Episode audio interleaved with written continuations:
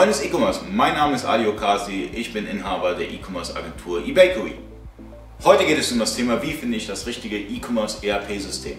Ich sage extra E-Commerce ERP-System, weil die E-Commerce ERP-Systeme, die sich spezialisiert haben auf Marktplatzverkauf und auf Online-Shop-Systeme, sind rar auf dem Markt. Ja? Man denkt immer, es gibt so viele, aber es gibt eigentlich nicht so viele relevante Player. Wen kennen wir? Wir kennen JTL Software, wir kennen Plenty Markets, wir kennen Afterbuy, Vario, Xentral, Microtech und noch ein paar andere. Also sorry, äh, falls ich euch nicht genannt habe, aber äh, ich muss mich ein bisschen beschränken in dem Video. Also, es gibt E-Commerce ERP-Systeme. Was können diese E-Commerce ERP-Systeme? Ihr habt bei vielen E-Commerce ERP-Systemen Marktplatzanbindungen. Sprich, ihr könnt Amazon anbinden, ihr könnt eBay anbinden, ihr könnt Real anbinden, ihr könnt Hood anbinden, sonstige lokale Marktplätze, lokal für deutsche Marktplätze Manche ERP-Systeme können sogar ausländische Marktplätze anbinden, wie beispielsweise Allegro in Polen, C-Discount in Frankreich, Ricardo in der Schweiz und viele weitere.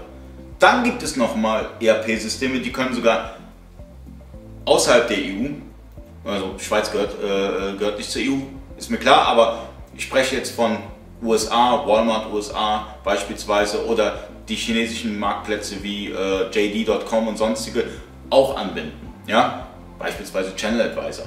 Worauf es ankommt beim ERP-System ist erstmal zu wissen, was sind meine Anforderungen? Was möchte ich mit dem ERP-System starten? Möchte ich rein Online-Shop bedienen, wie beispielsweise ein Shopware oder ein Gambio oder ein ähm, PrestaShop oder wie auch immer?